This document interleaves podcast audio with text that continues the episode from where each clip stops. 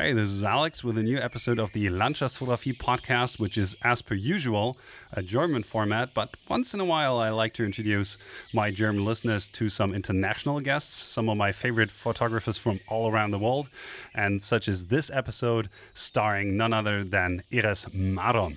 Erez and I had quite an interesting talk about several subjects that you will surely enjoy, such as his recent trip to Iceland shooting the volcanic eruption that's still going on at this day, but has been around for a couple of months. And he had some great stories to tell about shooting it with his drone and also on foot. Then we talked about his general skills in landscape photography, how he came to be a landscape photographer, and how he actually formed some of his very unpopular opinions that he wrote about on DP reviews, such as whatever it doesn't take, a plea to people not to overemphasize the importance of actually going to great lengths to get a shot, but rather that a shot has to stand on its own, and a couple of other interesting topics that we talked about. As well, you're going to get to know how he actually came to be a landscape photographer and how he sees his photography and what he thinks about originality in landscape photography. So there's a bunch of interesting topics that we talked about. I'm sure you will enjoy this. And to my German listeners, I would highly recommend that you keep listening, even though it might be a little bit harder to listen to us talk about in English. It's really, really well worth it. If you listen to this not on my homepage, but on Stitcher or iTunes, you can always go over to the show notes and my homepage and check out a couple of the links that I posted there to the video that we talked about in the podcast and a couple of the other photographers that were mentioned. For all the work by Erez, you can go to erezmarom.com for the aforementioned notes, uh, you gotta go to nicolasalexanderotto.com, uh, rather .net that is, and uh, look at all the good shenanigans. The full portfolio I would very, very highly recommend checking out. Um, as well, because uh, we only talked about a couple of shots by Erez, and uh, I only posted a couple of them in the show notes. So you should really check out his work over on his homepage. Of course, Erez is also offering some great workshop opportunities for everyone who wants to pick his brain longer on photography and travel with him to some of the most astonishing places around the world, such as Greenland, Argentina, or Lofoten Islands. Be sure to check those out on his homepage as well. As far as my offerings are concerned, I have a broad variety of stuff going on here in Germany and a couple of international ones. I usually only guide German people though, but I have an exception coming up um, in August this year with my fellow photographer Marc Koegel from VancouverPhotoWorkshops.com, with whom I'm teaming up for an Iceland Highland workshop this August. So if that is something up your alley, be sure to check that out on Vancouver Photoshop, uh, VancouverPhotoWorkshops.com or just head over to my page as well. There you'll find the link to go where you need to go. And other than that, I guess uh, all the good shenanigans concerning social media. So if you cared to join Erez or myself on Instagram and follow us, we'd be very appreciative of that. Uh, Erez will post a couple more of his awesome shots from the Icelandic volcano soon. And with that, I'm leaving you to the talk that we just recorded. And I got to say, what a talk it was. Uh, feel free to enjoy the 60th episode of the Landschaftsfotografie podcast with none other than.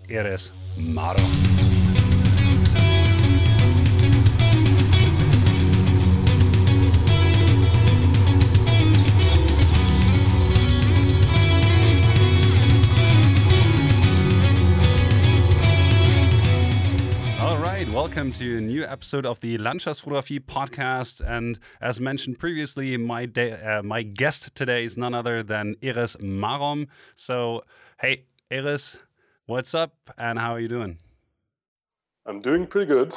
It's a, a bit uh, a bit of a hectic time in Israel right now, but uh, in in terms of photography, things are starting to look up after uh, about a year and a half of, of not working or, or not getting paid, at least.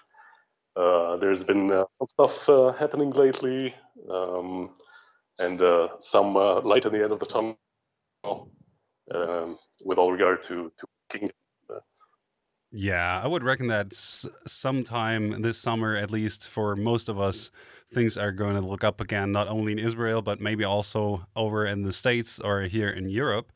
Um, I guess, though, that before we get to that topic and specifically talking maybe also a little bit about local photography in Israel, which we've done in the past, I would like to introduce you to the audience because I'm not quite sure whether or not most of my German listeners, which I hope are also listening to this and try to learn a little bit of English, uh, know you. So, would you like to, uh, would you care uh, to tell us a little bit about how you actually got into landscape photography and how your travels have been looking like ever since you picked up the camera? Sure. Um, well, basically, my life has been um, pretty uh, complex, you could say. I was a musician when I was younger, and then I studied in the university. I have a master's in engineering, and uh, then I got back into music. But uh, close to the end of my 20s, um, I, I, slowly faded away from the world of music, of, of making music at least. I didn't want to play anymore, and uh, I got fed up uh, of that world, and I just wanted to find a, a, new hobby. So I, by chance, by total chance, I saw some pictures on a forum, Israeli forum, and I was absolutely amazed by what you can do today with a with a digital camera. So I bought a camera and I bought a lens and started shooting. In the beginning, I was shooting a little uh, macro, like insects and uh, amphibians and, and, stuff like that. And uh, and then I started to shoot some landscape. Uh, and then the click happened. You know, the magic happened uh, in Israel. If you don't know, if you don't travel, you're weird.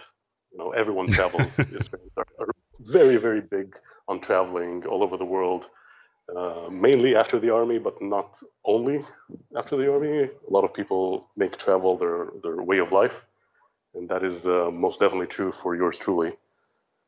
Uh, so, I mean, when you travel and you see beautiful stuff, and then you have the photography angle, very quickly you just fall in love with it.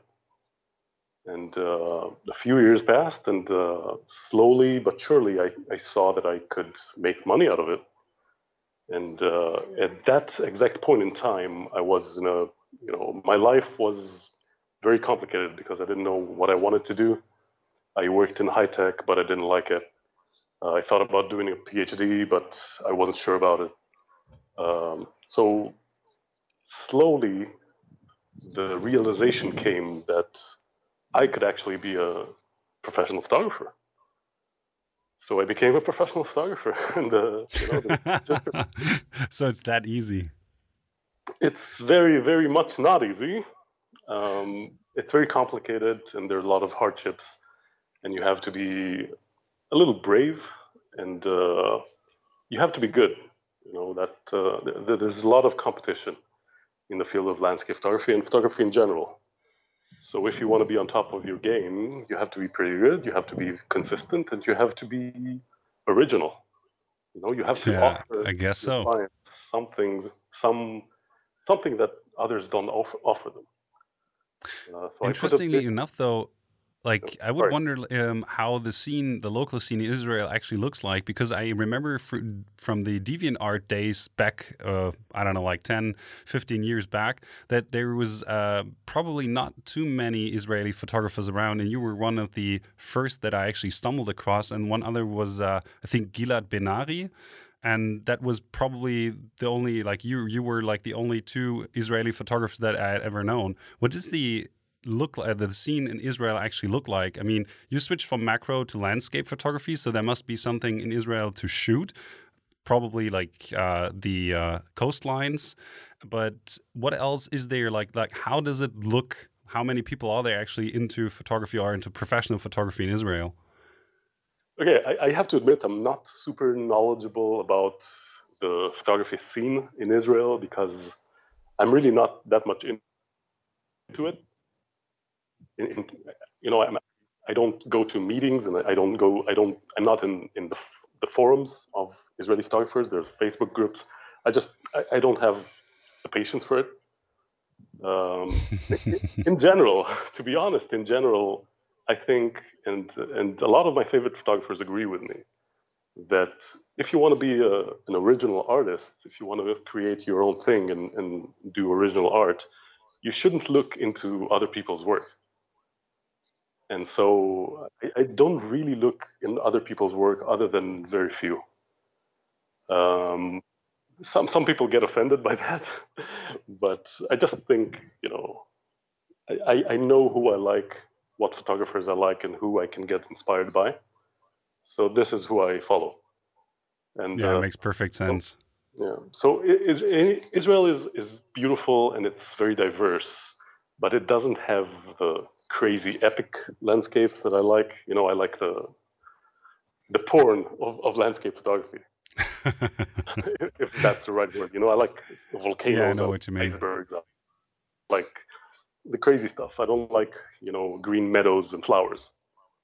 Uh, I like to be excited like, by did, Yeah, do you still remember what the first travels outside of Israel for you were like? Like when you decided, okay, this is, as you said, like this is what everybody does, so I'm gonna travel. And at one point in time, did you see, okay, this is just sustainable for me? Like I have to do this again and again, maybe as opposed to other Israelis that at some point in time maybe stopped traveling as much. Mm -hmm. Well, I mean, I I did uh, some traveling to the to the east, to India and to Southeast Asia when I was in the in the university. Um, but that was before I was uh, before I ever became a photographer. In my early 20s, I became a photographer. I, I first picked up the camera in my late 20s, and I became a professional photographer in my early 30s. So I was a traveler before I was a photographer, and uh, photography just you know gave gave me an, something extra to do. I mean, a direction and uh, you know when you go and, and have a goal the trip is so much better because you, that's you true. do the regular travel stuff. You can meet people and you can eat exotic food and you can do everything. But you also have that goal of, of creating art and and experiencing nature in the deepest way possible. Yeah, I would so, guess uh, it gives you some something to engage in or a way to engage with your surroundings that sort of structures uh, what you do. Like you know, okay, I'm going to be there for sunrise, I'm going to be there for sunset, and I want to visit that waterfall because all these three opportunities might end up in a great picture. So that's what you're driven by and what structures the way you travel, right? Yeah, and and the more time passes, the more photography oriented my my trips are. You know, it's it used to be only travel, and then it was like half half. Now it's pretty much 95% photography. I do still like uh, traveling without photo- photography. I mean, it's it's a real big bonus to be able to travel without a 15 kilo bag on your back. Just go to a city or something and enjoy the food, enjoy the people, stuff like that. But this is a, a very a, a minority of my trips right now. I travel almost only for photography. Um, yeah, I would reckon that now, now during the pandemic, you also had the opportunity, or more or less, you were forced to do a little bit more photography in Israel, right? I remember that seeing uh, a couple of shots from the Dead Sea about like half a year ago or so. Was that yeah, sort of your methadone? Much, that was pretty much the only time I traveled in Israel the last year. To be to be honest, I mean, last year and a half, uh, I, I, had many problems. I, I had uh, uh, quite bad uh, health issues. I had mold in my apartment, so uh, health-wise, I wasn't so I wasn't doing too well, and and I wasn't that much into you know stepping out of my house and, and going shooting. I was just a bit bummed because of all plans i lost and uh, but uh, yeah there, there is some stuff to shoot in israel don't get, don't get me wrong. It's just uh, my passion lies elsewhere. It's it's fine. Yeah, or like uh, if I think about what the last year has been for me, it was always like uh, everybody's like, ah, well, you can go there and shoot this, or there's the lake, and there you only have to drive 100 kilometers. And I'm always like, nah, you know, I, I don't travel to take pictures. I take pictures uh, because I travel. Yeah. So travel comes first, and photography comes second. So in that way, I can very much identify with your sentiments there. I mean, for me, pictures do come first but the places I travel for the pictures I want are just not here. You know, uh, I mean, not that the, not that Israeli landscape is bad. It's just you know, I I really know I have a very clear image in mind of what I want to do at every step of my career, and uh, I'm you know, planning is a lot of fun, and uh, finding new places and, and new ideas and new photogra- photographic subjects is a big part of the fun of, of traveling. So I know what's next for me. You know, I and and I don't care about anything other than that. You know, I make plans for for the next year or year and a half, and then I execute them. This is just how I live. So if if you take my plans and, and throw them into the dumpster, it's not like, eh, you know what, I'll, I'll go and, and shoot the, the shoreline of Israel. No, I don't care right now about the shoreline of Israel. Not that it's not hmm. nice, it's just not what I want to do right now. And when I became yeah, I can identify with that. When I became a photographer, I made a deal with myself. You're only going to do whatever you want whenever you want it. Uh, uh, and that's how I live, or at least do my best. So, uh, yeah then then what is it that still gets you inspired? Because you've seen a lot of the world by now. Like you've you've seen indonesia you've gone through southeast asia uh, you've visited africa you even shot like in uganda places that people in the states or in, in europe wouldn't even know where to find them on a map. And you've seen so many things. What's still driving you out there after you've experienced uh, all these different various interesting scenarios yeah. I mean, there's there's a misconception in this kind of thought. I mean, don't be offended, but the the more you see, the more you see, you the more you want to see. I mean, the world is huge; it's endless, and there's never an end to to new stuff you can do. I mean, there's at any point in time there are probably thousands of, of places that no photographer has ever heard about and no one ever shot, and you can get to them. It's it's only about research. You know, you can do research in, in Google Maps. You can do research on on Google. You can.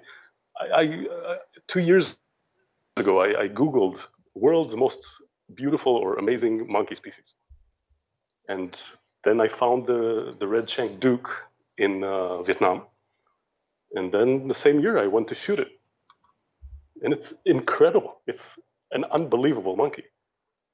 It's like uh, has like uh, a, uh, a, a, beard and it has white and has red uh, shanks and has uh, orange on its face and black and, and, and gray and white.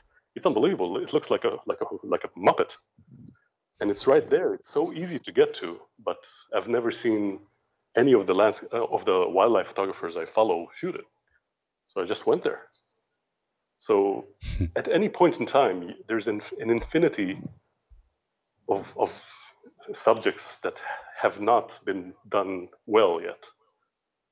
So. Yeah, or at least there's there's enough to do out there that we still don't know about because it's not only about going to the places that other people have already shot which exactly. brings me to one of my favorite topics because you like if i take a look at your gallery um, i just said something um, about indonesia uganda southeast asia and there's a lot of other stuff out there that you shot that others might not have seen, like Ethiopia, a lot of volcano stuff. Then you went to northern Argentina, which is interesting because usually you see like the Atacama Desert, which is mostly on the side of Chile, but you decided exactly not to go there, but to go to the other side of the border.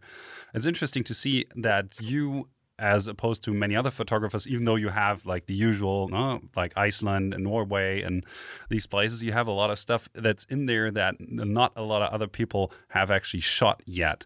And it's interesting how consistently you're actually able to bring back stuff from those places, images that is, that are absolutely stunning.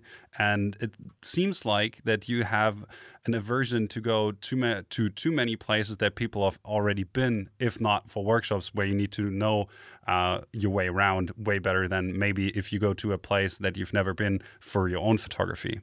So Absolutely. how do you decide yeah. on where do you want to go next? Like you just go on Google and say, okay, I've never been there, I've never seen what there is, and then you just hop onto a plane and say, well, I'll make my best out of it, even though you don't know whether or not it's going to get some return, Alex, on, uh, return on your investment. You just, like you just asked like five different questions, so uh, let, sure. me, let me do Sorry. my best to, to reply. I mean, the most yeah. important thing you talked about is originality, and uh, this is, I mean, for me, this is the most single most important thing about any art. If you're not doing anything new or original, you're not an artist. You're a clerk. You know, you're no better than a, than a post clerk sitting in an office and, and doing their work. Not that I have anything against post clerks.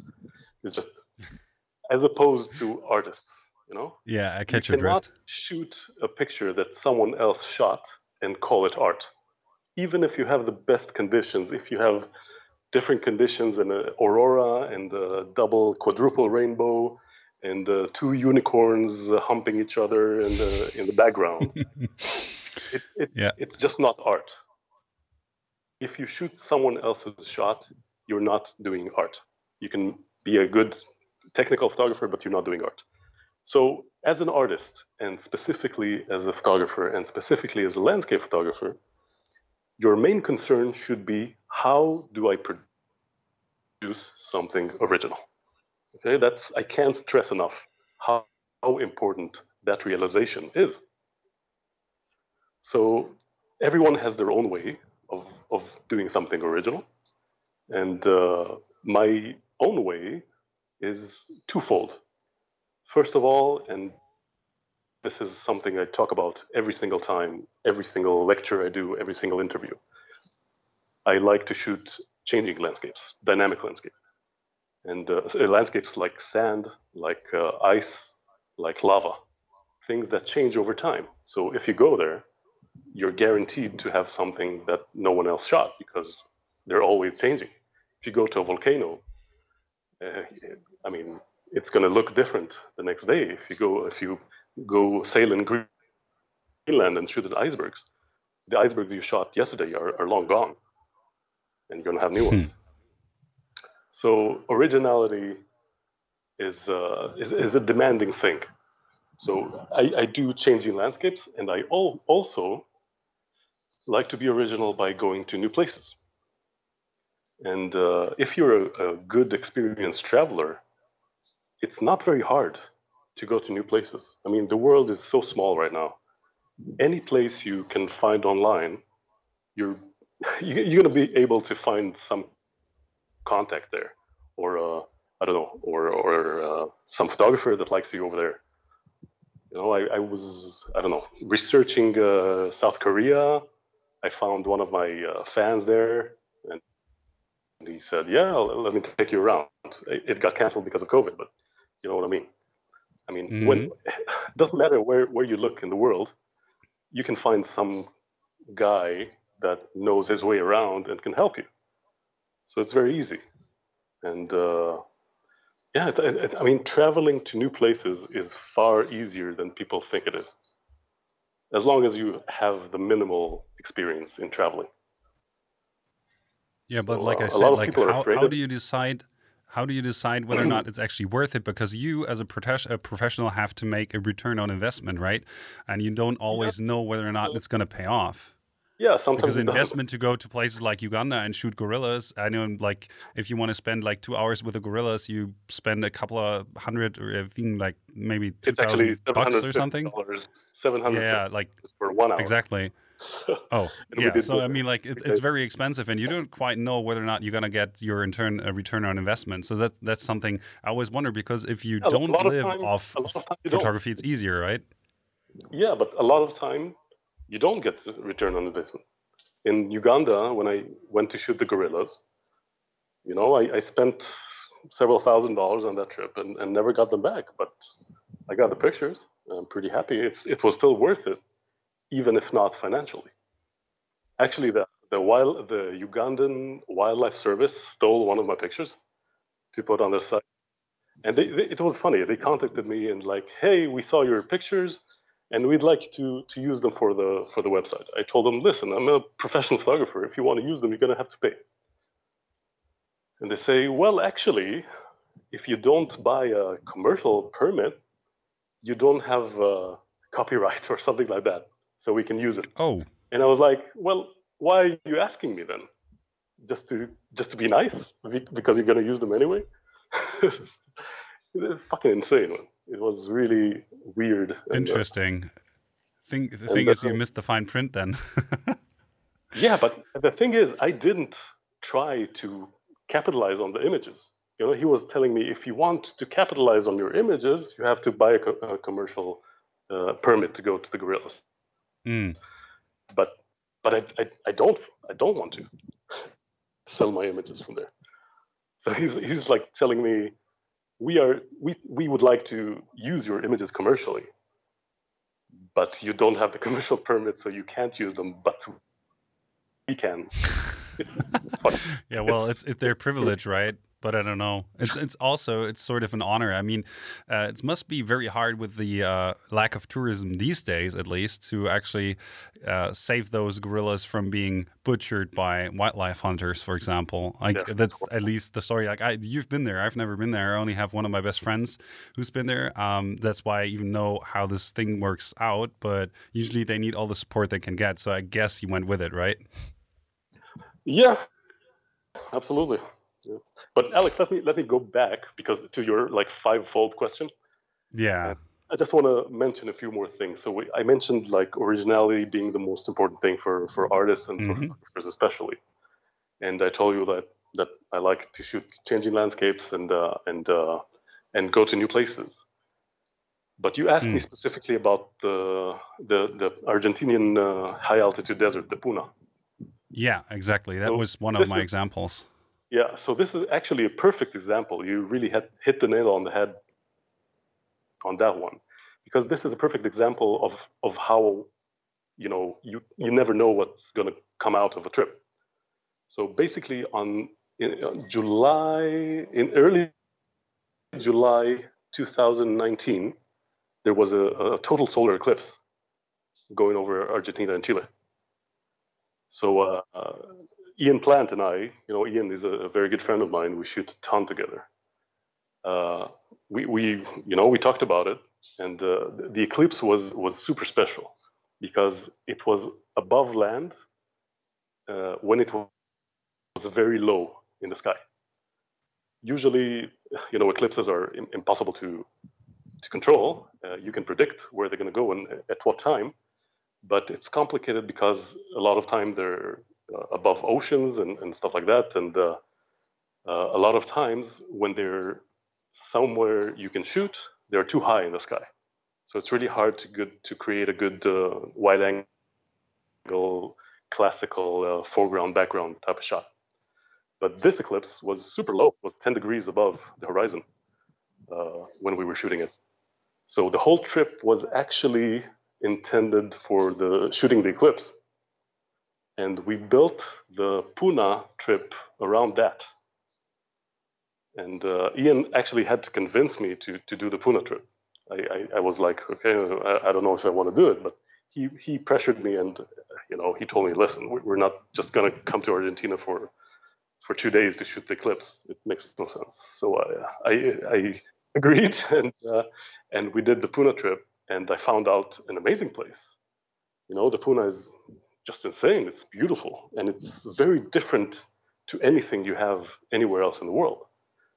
There's the you know the Cono Arita, the the big cone uh, that we shot with the with the drones, you know, with a with a shadow at sunrise. It's a pretty pretty cool. You know, it's pretty. It's a very original shot. I've never seen anything like it. So by going and opening up your options and, and going to shoot the eclipse and then building a trip around that, I got the opportunity to do something unique and I got unique shots. And I actually found some beautiful locations myself that no one has ever shot. So uh, it's a really good example. It really shows you how you can leverage something to build yourself and uh, advance yourself as an artist and advance your business because now I'm going to do workshop there. Well, now Argentina is, is in trouble because of COVID and there's no traveling there. But uh, once COVID is over, I'm, I'm going to do a workshop there. So I guess it's so. just going to take maybe a year longer. So it's not 2021, but rather 2022 when you will be able to get uh, people out there and show them all the awesome places that you found. At least. I mean, I'm really hoping to be able to do it in 2022. If I can, that's going to be awesome. Yeah. Because it really crossed. is a really beautiful place. And you know, no one goes there. So uh, people who will come on, on this workshop will have very original shots. And there are places there, like this uh, cactus field I found, where you can definitely make very, very original shots that no one else in the world has. So uh, it's a big advantage. I mean, the, the Cono Arita, the, the cone, the cone pictures, sorry, the cone pictures with the shadow with a drone, this is going to get copied. I mean, the minute people are going to be able to to travel there, it's going to be copied like by hundreds of photographers for sure. But uh, but there are well, places. It's a little bit out there though, so I'm yeah, not quite sure whether or not people are going to get there in time. they, they, are. They are. It's uh, it's on the way from place to place. So. Oh, okay. You know, yeah, people I only looked at it shot, very briefly. Well, I guess then at least you were the first one who had that shot, which reminds me of some other thing that I really wondered about. Um, is that as opposed to the trips that you do for your own personal photography, which you deem to be very important, apparently, if you go to new places, you also go to some places time after time in order to get people the best workshop experience they can get to all those places that you've been for, uh, been to a couple of, of times before, like uh, Greenland and Lofoten Islands. And is it that there's like you you you, you once uh, very famously wrote there's too much of a good thing that if you travel too much with groups and then do your own personal travel that you at some point in time feel a little bit burned out because I know that you've you've been in that place and uh, how did you manage to get yeah. out of that and how to get into that situation in the first place? Well when i became a, pro photographer basically leaving off an office job and being totally free you know you you get you know you get crazy. You just book travel after travel after travel and uh, you see how, how, how good it feels and, and how awesome it is to, to visit new places. And, uh, and that year was, was just too much. It was a specific time in my career. It was like 2013, 14. I was just traveling like seven or eight months out of the year. And it was just too hard. It was too demanding and, and too lonely and just too much. I just couldn't handle it. Um, so yeah, that that was the time when I wrote that uh, "Too Much of a Good Thing" uh, article. Uh, how to get out of it? Simply travel less and spend more time back home with your family and friends. Well, if it's that that easy, because I mean, you might you got to make a living off traveling in the first place, right? So I reckon it's not that easy to say, well, um, this this should be enough to sustain me for a little while, and then say, well, I could go here, but I decide not to for my personal sanity. Yeah, absolutely. I mean, I, I, the good thing about my job is I, I don't really have to work that much. I work uh, like a couple of months, two three months a year. Uh, workshops. I mean, the workshops are very intense. Uh, very sorry, very intensive, mm. and uh, it's hard work. But, it's also you know quite profitable. Um, so I don't have to work that much. I mean, the, the travels that were too much were travels for for my, you know, personal enjoyment. Mm. But at some point, they, they stopped being enjoyable. Uh, uh, you know, enjoyable. And uh, then I realized that you have to to find the balance. I'm very family oriented. I'm very I, I, love my family and friends, and I'm very attached to them. So uh, no, I, I, it's all about finding the balance between being home and traveling. You know, when I'm home too much, I, I'm anxious to travel, and when I travel too much, I'm, I want to be home. Yeah. I think yes, uh, that the, that's the usual touring musician is, issue. Oh yeah, that I would never be able to do that. That's horrible. Yeah, but you were saying? Uh, 2018, 2019 were the years. I mean, those those were the best years of, of my career because I was able to travel exactly the right amount and be home exactly the right amount, and uh, that was perfect and it was going to continue like that but covid happened so yeah well i, I mean at least you were able to go to iceland just now to uh, shoot the eruption uh, at i don't know i'm going to butcher this name Frarja, oh god Yeah, yeah, you probably know know how to pronounce this way I, better I, than I, do. I did a few. I did a few travels actually. Oh. Uh, I I went to the U.S. in uh, November to celebrate my 40th birthday, and I met with my good friends uh, Ian uh, Ian Plant and uh, Joseph Roybal, and we did a two week uh, sorry yeah two weeks desert dude fest. Ian actually has a has a video about it on his channel, Shutter Monkeys TV. Check it out. Uh, yeah, that was fun. I mean, I, I, got to celebrate my birthday after a shitty year, like the most horrible year of my life. I mean, I had the my career was was you know really at a standstill, and I had the the health issues, and I, I lost my grandmother uh, in May 2020. Uh, so everything, I was pretty depressed. So uh, I, I, at least I got to spend my 40th birthday with my friends, doing what I like, you know, traveling, shooting, enjoying the time with them. Uh, so that, and uh, right now I was uh, in Iceland, came back uh, less than a month ago. That was insane, man. That was epic. I mean, even for you, and you've been shooting volcanoes quite for for quite a while, and you've seen all sorts of volcanoes now. So, what maybe made this different than the others, and what made it so exciting? Well, it, it was just an incredible eruption. I, I when I came, there was only the the one, you know, the double cone, the first one, and uh, everyone was visiting that and shooting it for for weeks I'm, I'm not sure. I, can't remember when it exactly it erupted. I think in mid March. Uh, so people were shooting that for weeks, and then I arrived. I spent one day shooting that, and then in the next week, like six more fissures erupted.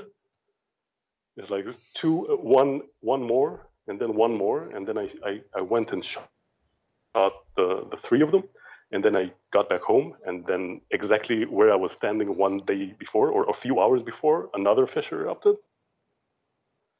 And then another one, and another one. I mean, it's too good to be true almost.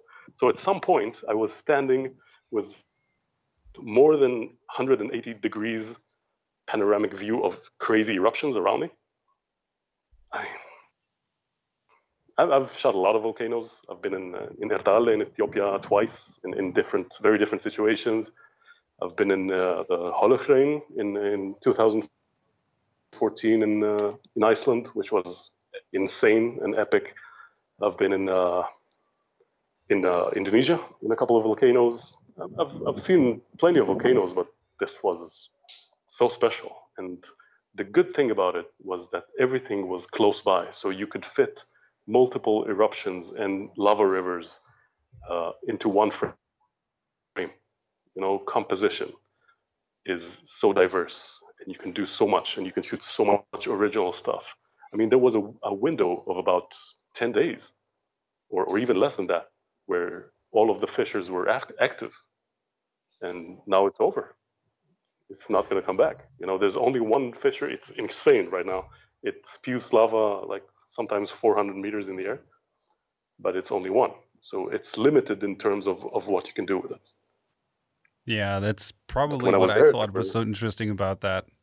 That you you were hmm. there just in the right time frame when you had way more opportunities to shoot it than it probably now because there's as you said there's just one cone left it's pretty big and you can barely see the lava within the cone anymore and at the time, you had the lava flowing out in several streams in several directions. So there was way more to actually shoot, as opposed to probably like if you think like the uh, Danakil um, depression in Ethiopia, it's just one, yeah, basically just one bowl, so to say, yeah. with lava in it. So that's a whole Actually, other now. thing.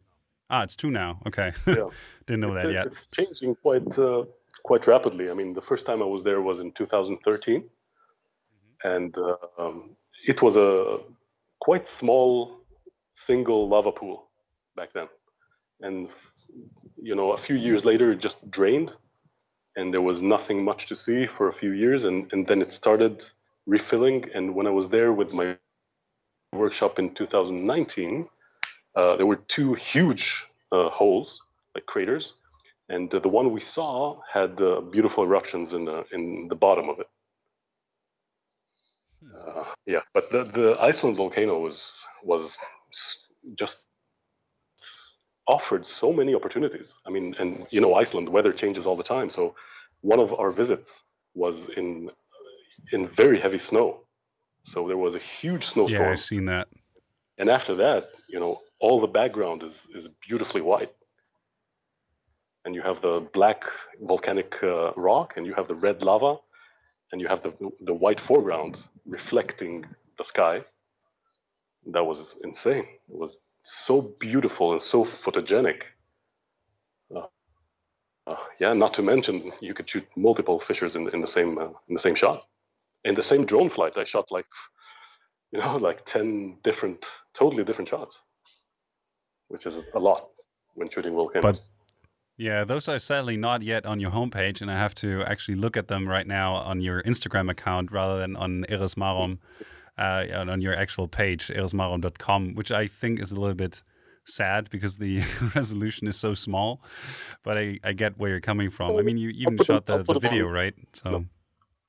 Yeah, yeah, I'll put them on soon enough. i have just been a little bit lazy, uh, but they will be up on my on my site very soon.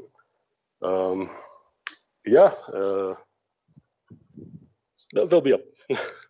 Sorry about that. I've had uh, yeah, other no worries, things.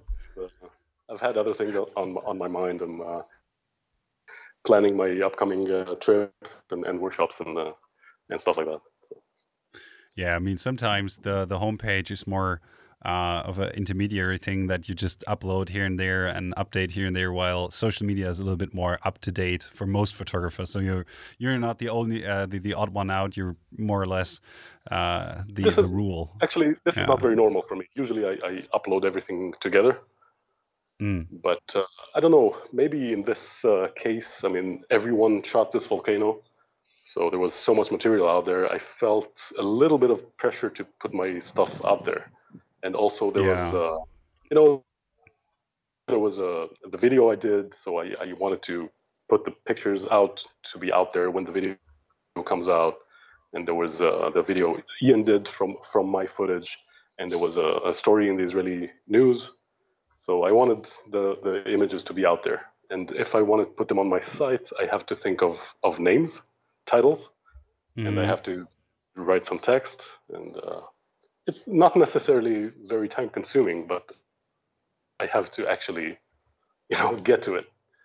Uh, but yeah, I will. put some I thought into it because it's it's a, it's a little bit uh, more work to actually think of something that really stands the test of time, as opposed to a social media post that at some point in time just drops off at uh, of the feed somewhere at the bottom where nobody's going to look in maybe two years time or so and actually read up on it whilst everything that is on your homepage, well, people in five years might still check it out and see that picture and read the description. So I, sure I get what so. you mean. I would I would say yes. Maybe, hopefully, if I'm still. I mean, uh, uh, I would say yes. I mean, I've been browsing through your homepage for a couple of days now, um, every now and then, to uh, come up with some interesting stuff to talk to you about. And I must say that even though some of so the shots the are now a little bit, hmm? So you are the one. What you said? Yeah, I, am the one visitor on your homepage. no, but I mean, there's uh, shots on there that are a little bit older that I remember from uh, Dev- the DeviantArt, or rather than uh, what is it like DP review and stuff that you wrote about and was like ah yeah you know that shot. That's that's a good shot. I remember the story behind it because you used to write a lot for DP reviews. Somehow though you don't do that as much as you used to. Uh, uh, well, in the last which is sad. one and a half years I, I, really didn't do that much that was worth writing about. Uh, I mean the, the Southwest trip in the US was a lot of fun but you know there so many people shoot there and I didn't yeah, feel like I including like me. I yeah, I didn't. I just didn't feel like I was producing anything good enough or original enough, which is fine. Mm. But if I can, if I don't have anything to write about, I'm not going to write. It's not, you know, I, I only write if I have something that I consider worthy writing about. Uh, for example, the, the, the volcano. I mean, I, I, did do an article for DP, DP Review about the the recent uh, volcano shoot, uh, telling my story. Uh, showing my video and my images. Uh, yeah. Actually, I'm gonna just add those uh, links uh, to the uh, to the show notes, just as well as the Shutter Monkeys link to what you just mentioned, and Ian Plant's link, and all these others. So, if anybody wonders where to find all the information about what we're talking about, those are all in the uh, description, rather uh, than somewhere out there in the ether. So, you don't even have to Google it. well, put um, my, though, put uh, my yeah. own video there also. I think it's pretty. Oh yeah, sure, of course, I'm gonna do that. Um, also, uh, though, I wonder, like you did the uh, back in the day, a lot of, of writing in general, like theoretical writing, a lot of your opinions, like the changing landscapes that you already addressed, and you did a lot of of um, stuff that was quite unpopular, which I found to be very interesting. And a phase where everybody was like, "Ah, I got to go to this place, that place." Like Greenland was very popular with uh, Max Rive doing his workshops there, and Marc Adamus still to this day is very renowned for going to places, hiking miles and miles. And then you wrote an article on whatever it doesn't take to take a picture, and that the quality of a picture is more important, or the inherent qu quality of a picture is more important than the setting it was taken in. And I was really yeah. refreshed by that back in the day. So apparently, the the, the picture is more important than how it came to be for you. Uh, it, the answer is a little more complicated than that. I mean, basically, I, I, I, spent yeah, all this. Please elaborate. About, yeah, basically, I, I talked, spent all this time talking about how how important originality is, but it also has to be a good shot. yeah, it's it's not enough to produce an original shot because I, I can shoot a photo of my armpit. It's gonna be super original, but it also has to be a good shot. nice example. Yeah, I'd like so to see that. My my article was basically uh, a retort to people to to like uh, a sense in in landscape photography in the a few years ago that in order to produce a good shot, you have to hike and climb and and you know go through physical stress. And you know, I, I, knew several photographers. I mean, I'm not going to name names, but one specific photographers that I, I'm sure you know. He's like he he. We talked, and he was like, "Yeah, I like to differentiate myself by going to hard to reach places." But his shots from those hard to reach places were not always good. Some of them are good, some of them are, are crap. So there are several ways of producing original shots. You can go, I mean, I just described them like twice on, in this conversation only. You know, you can shoot changing landscapes, you can go to, to new places. You know, it's not, photography is not a sport. It's not the Olympiad. It's not a hiking uh, competition. It's not any of that. Photography is an art, and an art and art is about being original. And you can be original in many ways. You don't have to go somewhere hard to get. If you shoot a volcano, which changes every day, you're getting something original. So you don't have to to be a, an ultra marathonist to get that. You know, it's like the sentiment that you know the the the more you hike, the further you hike, and the you know the harder it was to get there, the shot is is better. It's just plain wrong. It's plain 100% wrong. You know, it's a, it's a nice story to have, but but people seemed like you know to boast how how long they hiked and how far they climbed and how hard it was, and they had to sleep uh, in the cold with nothing, you know, naked uh, with bears around them. Come on. I mean, that doesn't make your, if your image is shitty, it doesn't help it. Um, I would beg to differ, though, at least a little bit, because for me personally, it, uh, it makes a big difference how much work I had to, or how much effort I had to put into a specific image for me to gain value. I wouldn't, I, I very much agree that it doesn't change the nature of the image, whether the image is good or bad. Like if I had to walk, like one of my images, I had to walk 36 kilometers through uh, North Spain's, uh, northern Spain's desert, and the shot that I got for it was like, meh and I wrote it and thought like, meh, at least I had a good walk, and uh, it, it shows that it's a little bit stressful to take pictures, so people know that actually there was some effort involved. That doesn't change the nature of the picture, but it changes somewhat the narrative of the photographer behind it. And for me personally, I feel like um, that for me it has more personal value because I had to do something to gain it. If that makes any sense. Yeah. But, okay, that, that's uh, that's perfectly agreeable. Thing is, uh, if it has more value for you, it doesn't mean it's better on an no. objective, so, mm. so to speak, scale. Of course. No, and vice versa. You know, if I take my, you know, if I drive my car to the, you know, to just stop by the road, take my drone out, and and send it, I don't know, two kilometers, and get an insane shot, super original shot, which is also beautiful and perfect and, and good art, then who cares that I didn't have to hike or climb to get it? Photography is not about hiking or climbing, it's about taking a shot. You know? Yeah. I, I guess original, there's a lot of people that, that would. Shot, yeah. If you if you take a good original shot, you won. You know, you, you did what you were supposed to do. It just it's it's not that I'm against hiking. I will do whatever it takes. You know, I hike to I, I climbed to 5,800 meters in Bolivia to shoot an ice cave. And I did a lot of trekking in Patagonia. I will do whatever it takes, but I don't think it makes my shots any better. I just don't think so. Because the photography is not about hiking, period. I would say that's true, but I mean, for for many, it's uh, a tool of how to set themselves apart and uh, craft an identity of their own for their work. So if you're renowned for being a photographer who's, like I said, um, uh, my, my favorite example is always uh, Marc Adamus because he's going to places that are hard to reach and does helicopter drops and all these sort of things. And there's others uh, who put in as lot, uh, just as much work as he does, and somehow a lot of photographers craft a sort of personality or identity around themselves as a selling point this way that they're the hardest working people on earth in order to get a shot whilst other do parking lot photography and end up with a shot that might be just as original. But since there's not as much work involved people on the outside that read about this would beg to differ and say like okay well maybe this guy is just too cool because he had to walk that far. And this seeps into the uh, perception of the image itself. So I wouldn't say objectively it doesn't make the picture better, but depending on who's actually looking into um, the story behind the picture and looks at the picture itself, it might. Yeah. I don't know if that makes sense to you.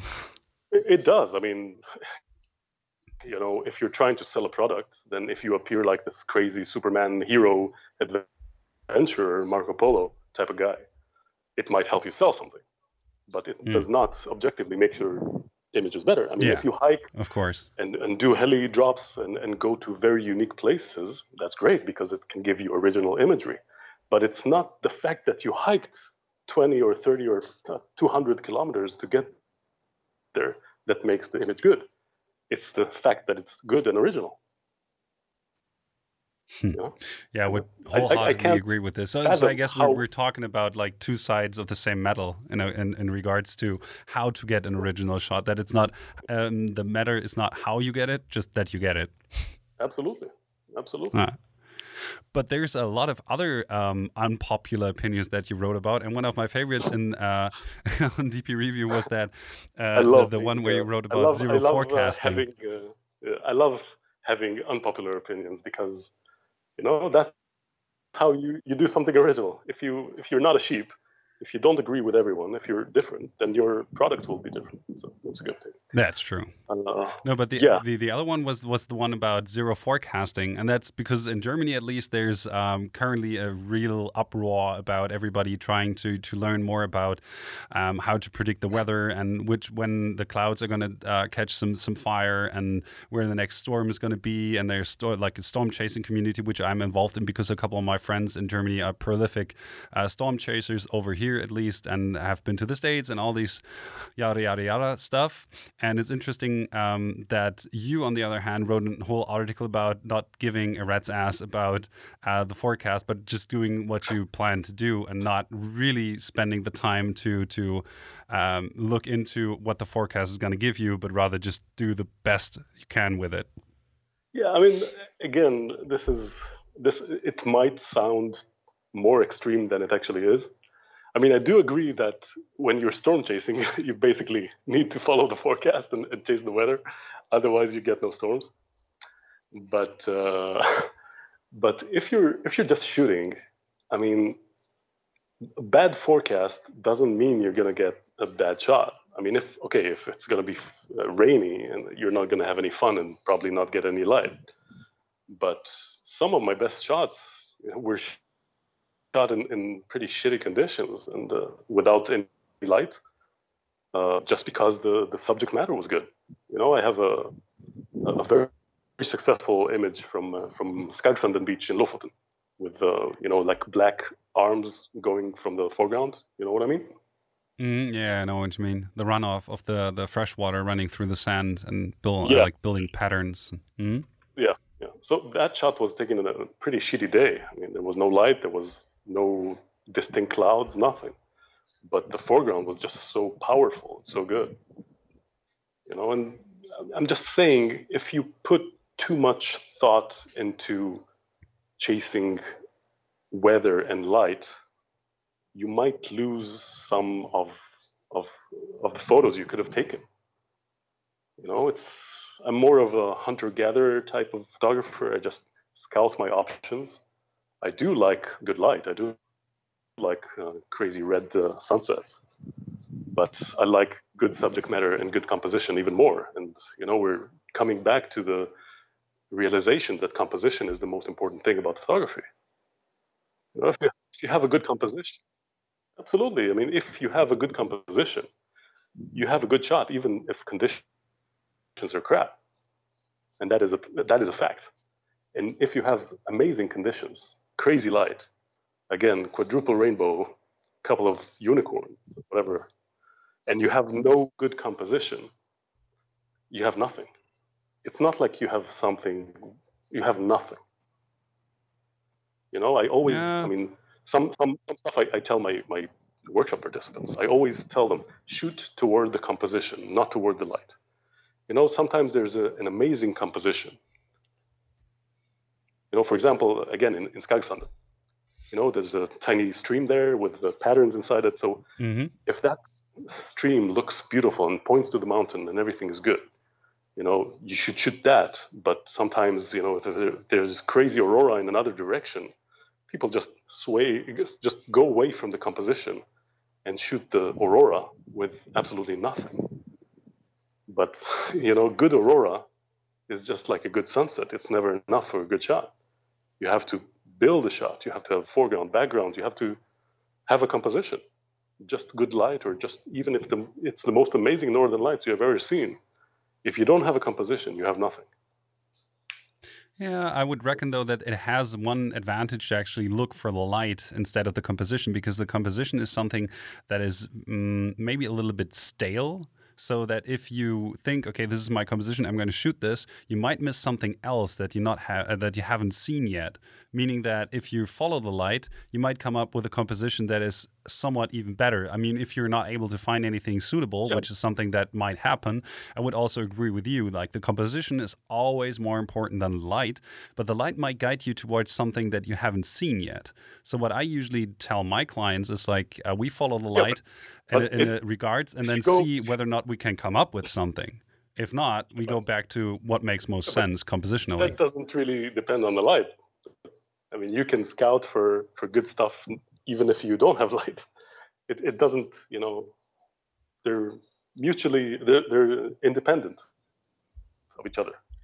Yeah. You know, okay. Maybe, maybe I should reiterate this. Um, what I meant is basically like let, us take Skagsun for example. Like it's a beach that's fairly known. It's a quite small area, and there's a couple of compositions that each time I get back to that beach, I know that they're there, depending on the tide levels, for example, or the sand patterns. Things change. If you said like of course, uh, the tide changes the the face of the beach. But sometimes, like if you have the aurora in the opposite direction, you would usually not think about shooting land inward, for example, just as a very general example. Like sometimes the light guides you towards something that you would otherwise not see because it is not as breathtaking, maybe.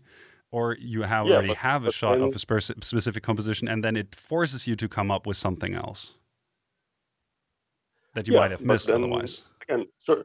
I, I, I, another, I have a few sayings that I always say. Yeah. Another of these things is different is good, but good is better. You know? it, has, That's it has to be a good. good one. if you Yeah. follow the light and, and find something new, but that something is is is okay in terms of composition, then you're gonna get an okay shot. You know? Whereas if Hmm. But then is is, the- is new and okay really better than or new and original and just okay still better than the shot that you've already taken that is not new anymore? Well, Like the the one that already has been taken by other if- people? if- well, uh, that, that uh, I totally agree. If if you take a shot that has already been taken, Mm. then you have nothing. You you didn't create art. I'm only talking about a, a good composition compared to an okay composition with yeah, amazing okay. light. I, I I catch it. Yeah. Yeah. I mean, there's a hierarchy. You know, the the most important thing is you know having a good composition and being original, and everything else comes comes after. Yeah, I, I do agree with that. Actually, there's a, couple of more articles that I could talk about now, um, but surely, uh, surely, but uh, we, we're getting to the the one hour mark now. So I think I have to cut uh, things short. Although there's, like I said, a couple more which I really like. Uh, one of these, which I'm just going to mention very briefly, is that uh, post by Andrew Weddington that you posted on your page. what you should do to get uh, professional experience and exposure. And um, I, I'm going to link to this because Yeah, it's please it's do. so funny It's to read this as you've read uh, as you've uh, written yourself. Like there's s- some great stuff in there that I wanted to to pick up on in the, in, in the light of professional photography. But I, I'm just going to leave the link in the description so everybody can read this because it's a great read. it's basically about you know people missing what photography is about. You know, yeah, people today are, are so anxious to to get followers and and be an influencer and, and stuff like that that you know they they miss what photography is about so he he talks about that in that article Yeah. also another you know uh, opinion which is uh it's kind of like my my opinions you know it's not very popular always yeah, exactly. That's what I meant. Um, and I guess for for the end of the podcast, I'm going to do something that you might already know because this is, as you might suspect, uh, a format that I sort of stole from Matt Payne's podcast. So at the end, I usually always ask uh, my podcast guests who they would want to hear on the podcast themselves as well, in order to uh, maybe find some new photographers for myself and also introduce some new photographers maybe to the listeners. So who would we who would, would who would you choose? well, uh, there's a lot of photographers I like. I mean, but to be perfectly honest, the person I, I most admire and the people, the, the person that I think has the most to say and the most honest and and you know the, the opinions I agree with most is definitely Ian. I don't know if you had him already, but if you haven't, No. definitely you should definitely do. You should definitely have him. All right. Yeah, I'm going to write it down because he, he's uh, a very prolific character. So I doubt that he'll have the time. Uh, but He I'm going to try to reach out to him and see what I can do. I can I can put in a word for you.